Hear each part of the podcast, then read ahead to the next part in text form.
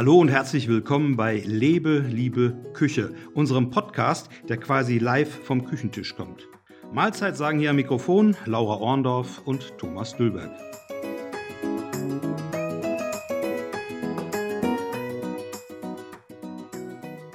Mahlzeit und herzlich willkommen zur neuen Folge in unserem Podcast vom Küchentisch. Und heute lassen wir mal die Herzen aller Steak-Fans höher schlagen, also vermutlich vieler großer Jungs. Wieso? Ich esse auch super gerne ein richtig gutes Steak. Okay, also auch dein Herz, Laura, soll natürlich höher schlagen. Ach, was sag ich da? Die Herzen aller Frauen sollen das. Und wie mache ich jetzt zu Hause das perfekte Steak, wenn ich nur eine Pfanne und keinen Grill habe, wie im Steakhouse? Erkläre ich gerne, denn wenn du los googelst und eintippst, das richtig gebratene Steak, liefert dir die Suchmaschine innerhalb von 48 Sekunden 449.000 Ergebnisse.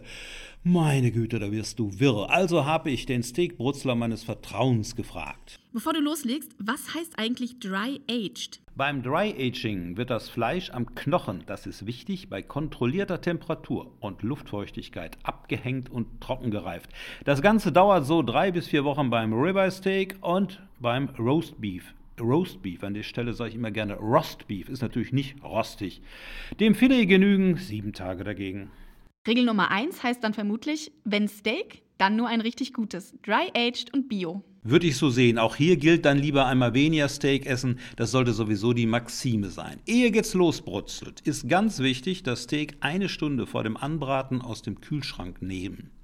Dann erreicht das Fleisch nämlich Zimmertemperatur. Und nicht vergessen, das Steak mit Küchenkrepp schön abtupfen, damit es hinterher richtig trocken ist. In der Zwischenzeit könnt ihr den Backofen auf 160 Grad Umluft hochheizen. Und jetzt in einer gusseisernen Pfanne, das sind diese schweren Dinger, nur wenig Öl, aber das so richtig voll knallig heiß werden lassen. Betonung liegt auf knallig heiß. Ja, unbedingt.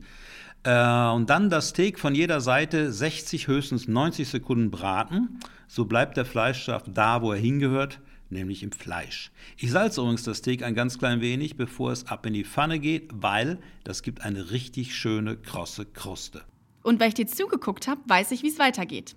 Steak auf das Gitter des Backofens legen, ein Auffangblech darunter schieben und dann je nach Steakdicke und gewünschter Garstufe zwischen 5 und 12 Minuten garen und einmal wenden. Und zum Finishen danach bitte gutes Olivenöl oder Butter gut warm werden lassen. Das habe ich zweimal gut gesagt, also dann wird es ja auch gut. Gerne auch mit Knoblauch dazu. Steak dann mit ein wenig Meersalz und Pfeffer würzen, einmal im Öl bzw. in der Butter wenden, herausnehmen und ab damit. Hilf mir doch noch mal kurz bei den Backofenzeiten. Ja, wie gesagt, der Backofen muss 160 Grad bei Umluft haben. Nehmen wir mal ein 300 Gramm schweres, 2,5 Zentimeter dickes Entrecote. Willst du das Medium haben, 7 Minuten im Backofen nach dem Braten. Rare, also blutig, dauert 5 Minuten. Well done, dann 12. Diese Zeiten funktionieren übrigens auch bei einem Hüft- oder Rumpsteak, 250 Gramm schwer, 2,5 Zentimeter dick. Also dünner sollten die Steaks sowieso nicht sein, finde ich. Und dann dazu klassisch Pommes frites und Salat und ein bisschen Pfeffersoße. Und wie gewohnt, das Rezept für unser Happy Steak findet ihr unter diesem Podcast-Intro oder auf www.lebeliebeküche.de. Nicht nur da, auch in deinem Buch Spiegelei ist auch mal lecker findet ihr unser Steak-Rezept und viele mehr. Könnten wir bei Gelegenheit ja eigentlich auch mal hier starten. Happy Spiegelei oder so. Ich bin dabei. Mahlzeit.